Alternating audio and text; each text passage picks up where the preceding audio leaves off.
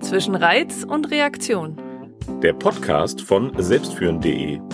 Inspirierend, pragmatisch, Optionen schaffen und Perspektiven bieten. Mit Nadine und Henning Wolf. Was haben wir in dieser Folge vor? Wir sprechen über ein Zitat zum Thema Emotionen. Wir beschäftigen uns wieder mit dem Thema Selbstreflexion und haben dafür eine Frage mit, wann du dich das letzte Mal so richtig gefreut hast. Wir sprechen über das Konzept von Attachment oder auf Deutsch Anhaftung. Wir haben einen Anwendungsfall dabei, wo es diesmal um eine Responsibility praktizierende Dame geht namens Anne Anerkennend. Und wir stellen eine Redensart auf den Selbstführungsprüfstand, nämlich manchmal muss ich einfach Dampf ablassen. Los geht's!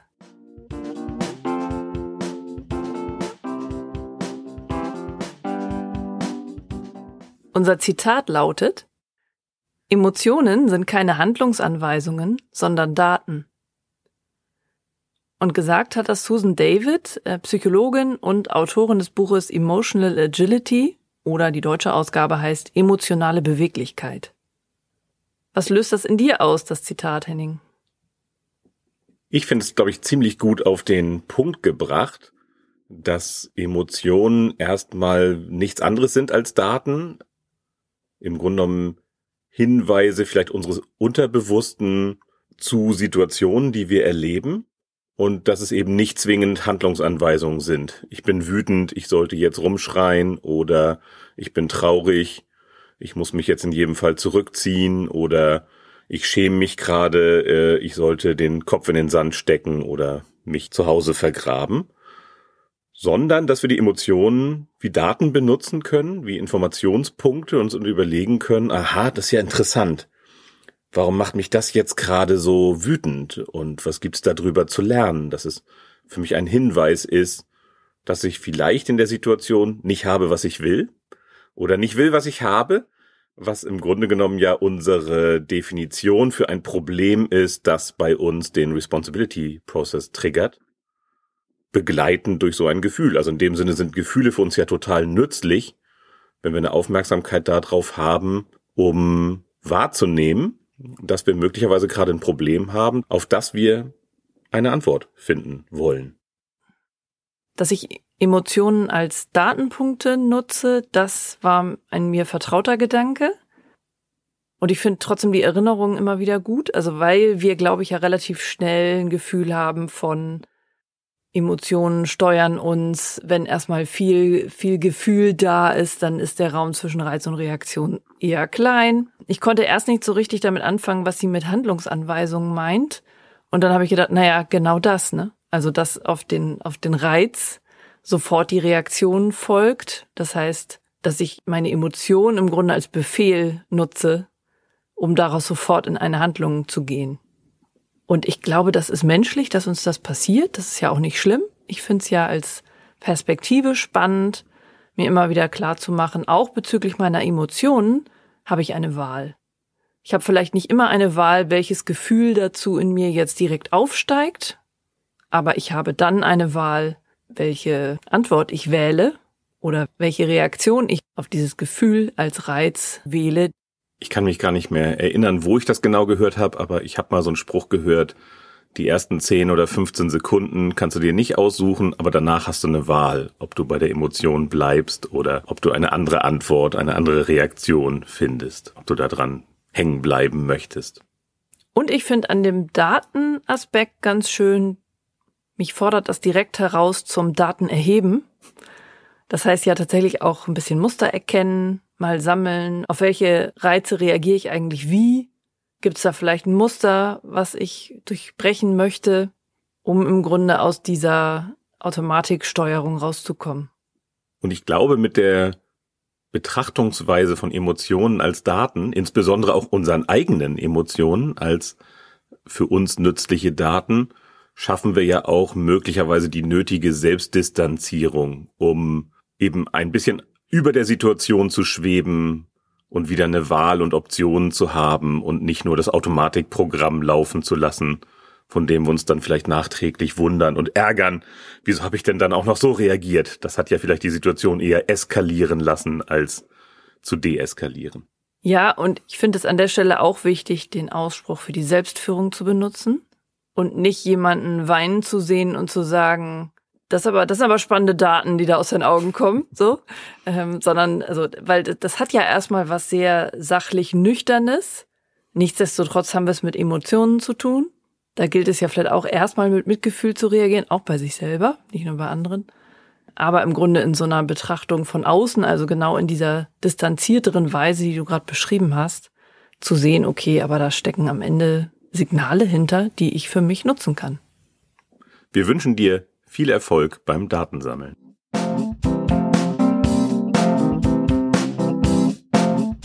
Für die Selbstreflexion haben wir dieses Mal die Frage mitgebracht, wann und warum hast du dich zuletzt so richtig doll gefreut?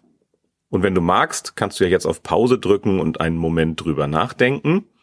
Wir tun das auch. Bis gleich. Willkommen zurück. Henning, wann hast du dich denn zuletzt so richtig doll gefreut? Oh, ich habe mich sehr gefreut, als ich in dieser Woche unser übrig gebliebenes Auto verkauft habe.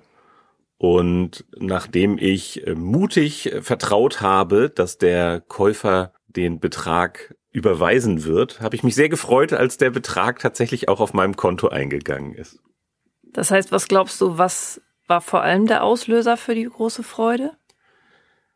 Ich glaube, es war so eine Mischung aus A, Erleichterung, hat funktioniert und der ganze Vorgang, Verkaufsvorgang ist damit abgeschlossen, der durchaus für mich auch mit ein paar frustrierenden Emotionen vorher verbunden war. Aber auch, es hat sich ausgezahlt, man kann Leuten vertrauen, es funktioniert schon und man wird nicht übers Ohr gehauen von jedem und zumindest in meiner Einbildung ein meine Menschenkenntnis reicht noch aus, zu entscheiden, wem man vertrauen kann und wem vielleicht nicht. Mir hilft diese Selbstreflexionsfrage vor allem in Phasen, wo ich vielleicht gerade nicht so das Gefühl habe, viele Erfolge feiern zu können, also viel von dem zu haben, was ich auch haben will. Das heißt, diese Frage löst bei mir einen Perspektivwechsel aus. Also gerade wenn man irgendwie viel in vielleicht Angst und Frust und Wut, Zweifel unterwegs ist, sind wir wieder beim Thema Emotionen. Also wenn, wenn ich emotional irgendwie eher auf, auf der auf schwierigem Terrain. Auf schwierigem Terrain, auf niedrigen Energiewellen irgendwie unterwegs bin, dann hilft mir die Frage im Grunde meinen Blick wieder in Richtung, wo habe ich Freude, wo bin ich vielleicht mutig, wo bin ich in Akzeptanz unterwegs, so, der Blick geht dann halt eher dahin. Und wir neigen da ja manchmal in so Phasen zu Pauschalisierung, also alles ist blöd. Und das hilft halt zu gucken, das stimmt ja nicht. Ich habe auch gerade den Entschluss gefasst, diese Frage als Kategorie in mein Responsibility Journal aufzunehmen. Also nochmal bewusst aufzuschreiben, wo habe ich eigentlich am Vortag Freude empfunden? Oder was hat mich glücklich gemacht? Oder was hat Wohlbefinden ausgelöst? Also auch da kann man ja ein bisschen mit den Nuancen spielen, die in Was hat mir Freude gemacht drinstecken. Und das aufzuschreiben könnte ja sogar den Vorteil haben, dass man in Momenten, wo einem nicht so richtig was einfällt, ein wenig zurückblättern kann, um sich dran zu erinnern, ach, guck mal da, es gab Zeiten, in denen habe ich noch Freude empfunden. Das stimmt, und ja. über was für Sachen habe ich da eigentlich Freude empfunden und könnte ich die nicht vielleicht wiederholen? Also sind da nicht vielleicht Muster drin, die ich wiedererkennen kann? Und ich glaube, auf einer ähnlichen Ebene könnten diese Daten, die wir da sammeln über unsere Freude oder die Reflexion über die Freude, uns auch helfen, uns mit dem ersten Schlüssel zu Verantwortung zu verbinden, nämlich unseren Absichten. Denn ich könnte mir vorstellen, dass der eine oder andere von uns gerne Freude empfindet und vielleicht sich eine Absicht setzt, ich möchte auch einmal am Tag Freude empfinden oder ich möchte diese freudvolle Erfahrung, die ich gemacht habe, als ich neulich in einem klassischen Konzert saß, wieder erleben und buch deshalb schon wieder das nächste Konzert oder so. Dafür kann das ja sehr hilfreich sein. Dann wünschen wir dir viel Freude mit dieser Reflexion.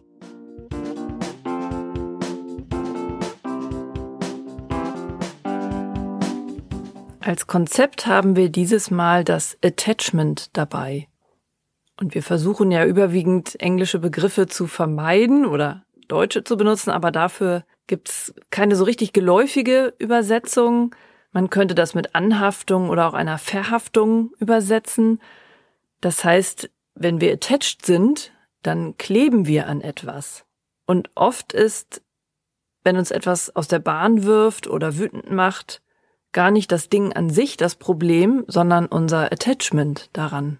Also, dass wir an irgendeinem Bild von uns oder an einer Vorstellung oder einer Erwartung so kleben, dass das im Grunde auch diese Emotion auslöst, wenn das dann nicht passiert. Und das ist auch, glaube ich, erstmal äh, total menschlich und an bestimmten Stellen ja wahrscheinlich sogar nützlich. Also im Sinne von, wir haben irgendwie sehr starke Absichten und verfolgen unsere Ziele. Für so ein Stück Wegstrecke hilft ein Attachment vermutlich, um dran zu bleiben. Aber es macht die Sache im Zweifel eben auch ein bisschen klebrig und zäh.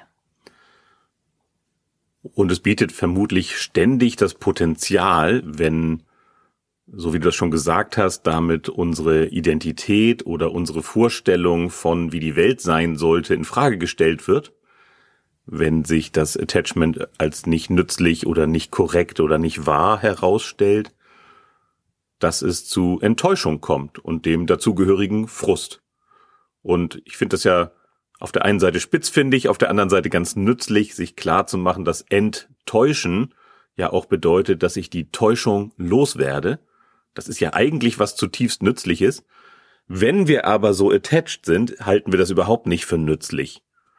Also wir können dann nicht die Klarheit genießen, die da drin steckt, sondern sind stattdessen sehr frustriert, weil wir gehofft hatten, dass die Welt so ist. Für mich ist, glaube ich, eine der größten Herausforderungen, mich nicht zu stark zu attachen, wenn ich Ideen gebäre, die ich toll finde. Und die meisten meiner Ideen finde ich toll. Manche finde ich halt so toll, dass ich mich regelrecht in sie verliebe. Und dann wird es sehr schwer, sich davon wieder zu verabschieden, wenn ich merke, boah, die funktioniert vielleicht doch nicht so toll, wenn diese Enttäuschung kommt von, ach, aber alle anderen lachen gar nicht darüber und finden das gar nicht so witzig, wie ich meine Idee finde. Und die wollen mir da gar nicht folgen. Dann habe ich manchmal schon eine schwere Zeit damit, das Attachment wieder loszulassen und mich damit abzufinden, dass ich da zwar einen Wunsch hatte, aber der sich nicht erfüllt. Und wahrscheinlich hatte ich da mehr als einen Wunsch. Wahrscheinlich hatte ich einen Anspruch von, so müsste es doch jetzt laufen, oder? Ist doch wirklich die beste Idee, die jemals jemand hatte zu diesem Thema. Genau, und bei Ansprüchen kann man relativ sicher sein, dass irgendeine Form von Attachment dranhängt. Ich war sehr lange verhaftet mit der Idee, dass jeder und immer und überall korrekte Rechtschreibung benutzen müsste.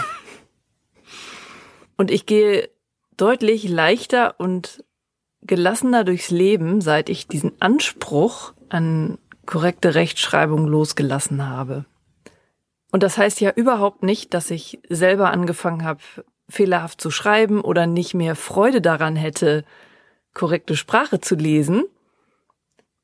Aber es nimmt eben genau diese, diese Verklebung daraus. Und das heißt, ich freue mich heute viel mehr über korrekt geschriebene Texte oder gut zu lesende Texte ohne Fehler. Und ich habe auch nach wie vor Freude daran, bei mir darauf zu achten, dass ich möglichst fehlerlos schreibe.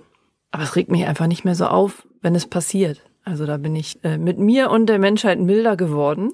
Auch wohl wissend, dass eben andere nicht diesen Anspruch haben. Und das ist irgendwie logisch, dass Menschen unterschiedliche Ansprüche und Attachments haben und dass es dann eben auch zu Spannungen kommt. Und das war für mich eine sehr nützliche Erfahrung zu merken, dass es tatsächlich an meinem Attachment liegt, dass da Emotionen aufkommen bei mir. Und wenn ich das Attachment löse, merke ich, ich verliere gar nicht völlig die Kontrolle.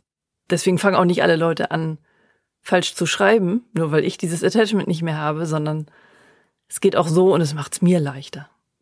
Herzlichen Glückwunsch. Danke. Wir wünschen dir, dass du deine Attachments erkennen kannst und sie lösen kannst.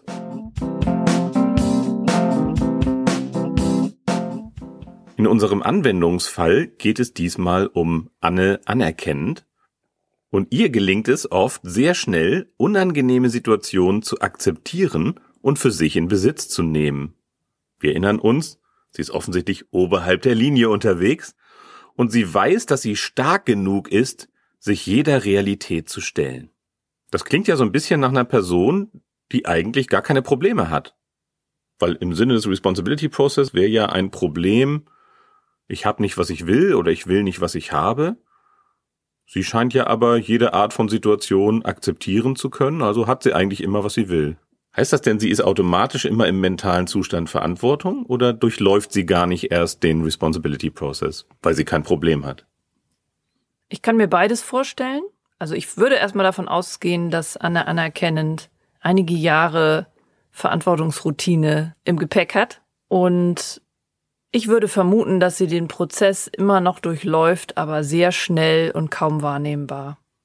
Also du meinst, dass sie so in, im Millisekundentakt durch solche mentalen Zustände wie beschuldigen, wie kommt mir der Blödmann jetzt irgendwie komisch vor oder rechtfertigen, was das für eine ätzende Situation, ich armes Opfer oder schämen, boah, ist mir das peinlich, dass ich das nicht besser im Griff habe oder Verpflichtung, hm, jetzt muss ich wohl mal auf den Tisch hauen und die Situation klären, hin zu Verantwortung kommt und eine Wahl hat, ihr Optionen einfallen und sie kreativ auswählt, was sie tun möchte? Ja, das wäre meine Idee dazu und ist auch meine Erfahrung. Mir gelingt das auch noch nicht immer und überall und das wird auch Anne nicht immer und überall gelingen.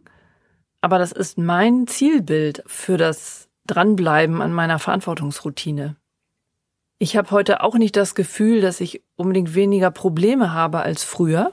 Also in der Quantität hat sich vielleicht gar nicht verändert, aber in der Qualität, weil ich viele Probleme einfach so schnell löse, dass ich sie kaum wahrnehme weil ich mich in bestimmten Situationen nicht mehr so lange unterhalb der Linie aufhalte.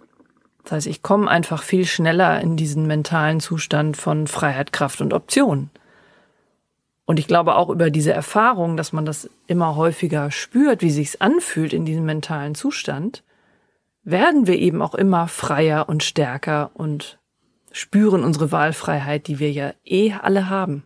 Genau, und wir suchen uns darüber, glaube ich, ja auch bewusster unsere Kämpfe aus, wenn man mhm. das mal so kriegerisch formulieren möchte.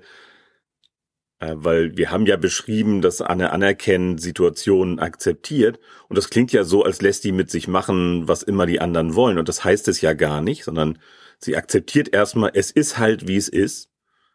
So, also ich kann ja die Vergangenheit sowieso nicht ändern. Und dann nimmt sie sie ja in Besitz. Und das bedeutet ja im Zweifelsfall zu sagen, für die eine oder andere Situation, es ist vielleicht nicht das, was ich mir gewünscht habe, aber es ist auch keine Katastrophe. Ich kann damit arbeiten und komme trotzdem klar und muss überhaupt nichts hier dran ändern. Ich kann es anerkennen als das, was es ist. Und auf der anderen Seite könnte es auch heißen, okay, es ist jetzt so, wie es ist. Ich will es nicht so behalten, deshalb bin ich bereit, jetzt etwas anderes zu tun, mein Verhalten zu ändern, andere Leute um anderes Verhalten zu bitten mich selber entsprechend anders zu verhalten, um die Situation zu verändern. Und häufig gehört ja aber das Anerkennen der Situation als erster Schritt dazu, weil solange wir noch in unserem Kopf Gedanken haben von, das kann doch jetzt nicht wahr sein, wieso ist denn das jetzt so, so darf es doch auf der Welt nicht sein, solange machen wir es uns ja eher schwer, an der Situation etwas zu verändern. Deswegen ist das ja eine coole Fähigkeit, wenn man die Situation so anerkennen und akzeptieren kann, wie sie sind.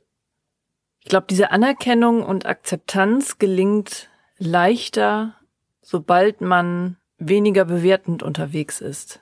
Und das klingt vielleicht erstmal ein bisschen widersprüchlich, weil ich muss ja vielleicht für mich erstmal zu einem, ah, es ist okay, so kommen, um es zu akzeptieren. Und da ist aber trotzdem eine Linie zwischen, es gefällt mir und das ist aber super. Also es geht um die Unterscheidung von subjektiv gibt es Dinge, die mir gefallen und Dinge, die mir nicht gefallen. Und das ist ja erstmal nützlich, weil es hat was mit meinen Absichten zu tun. Will ich es gerne so haben oder will ich es nicht gerne so haben? Aber deswegen müssen die Dinge ja nicht in meinem Kopf objektiv als so darf es auf keinen Fall sein in der Welt oder so muss es immer sein in der Welt von mir bewertet werden. Und speziell diese Art von Bewertung in richtig falsch, gut, schlecht halten wir nicht für besonders nützlich an der Stelle. Ich könnte mir vorstellen, dass Anne anerkennend auch so weit gekommen ist in ihrer Verantwortungsroutine, weil sie ihre Absichten sehr klar hat und weiß, was sie will und dadurch sehr schnell bereit ist, sich Dingen zu stellen. Also dieses Zusammenspiel aus dem ersten und dem dritten Schlüssel zur Verantwortung, Absicht und sich stellen, tritt da zutage, um schneller zu so einer Akzeptanz zu kommen und zu so einer Anerkennung der Realität.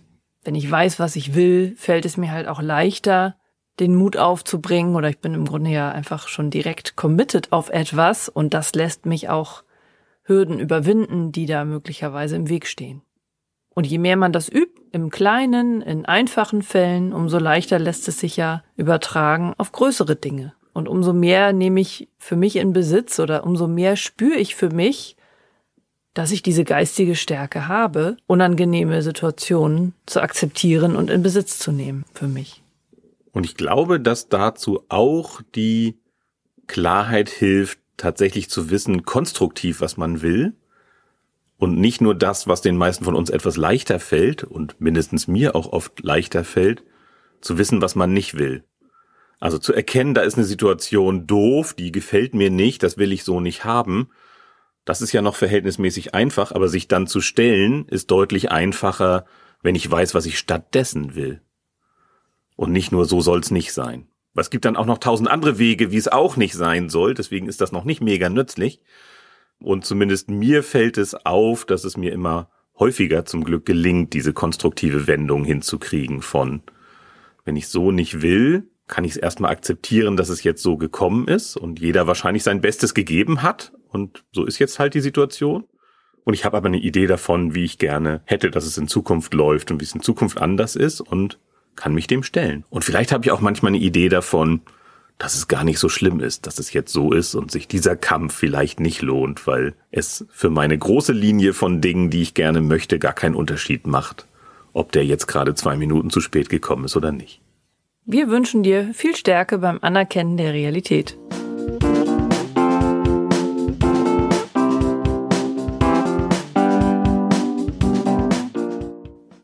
Einen Ausspruch, den wir auch in unseren Workshops und Kursen immer mal wieder hören, ist, manchmal muss ich einfach Dampf ablassen.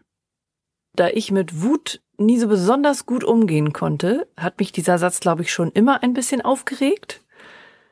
Und heute durch die Responsibility-Brille bemerke ich natürlich, dass mich das Wörtchen muss hellhörig werden lässt. Und ich es tatsächlich einen großen Unterschied finde, ob jemand sich bewusst dafür entscheidet, mal in einen kleinen Wutanfall zu gehen oder auch in einen größeren oder das Gefühl hat, er muss. Also da sind wir vielleicht auch wieder bei den Emotionen als Handlungsanweisung, weil ich glaube, niemand muss irgendetwas.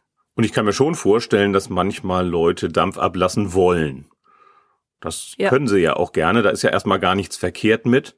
Man hofft, dass dabei nicht andere Leute zu wesentlichem Schaden kommen. Und es könnte ja helfen, mit der Emotion so weit umzugehen, dass man zumindest wieder in einen kühleren Aggregatzustand kommt, in dem man sich vielleicht überlegen kann, will ich jetzt auch noch eine Antwort finden auf das Problem oder hat es mir schon gereicht, Dampf abzulassen?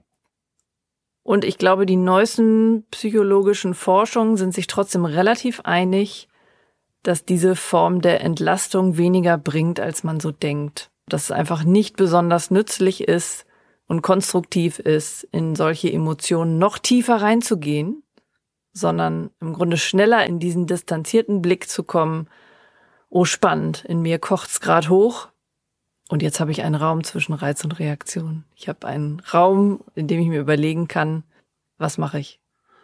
Und ich bin mir gar nicht sicher, ob alle dasselbe verstehen unter diesem Dampf ablassen. Ich würde ja tatsächlich auch eher so ein rumschreien, brüllen, trommeln, mich auf den Boden werfen vor dem Kühlschrank oder so verstehen, so wie Dreijährige das im Zweifelsfall machen.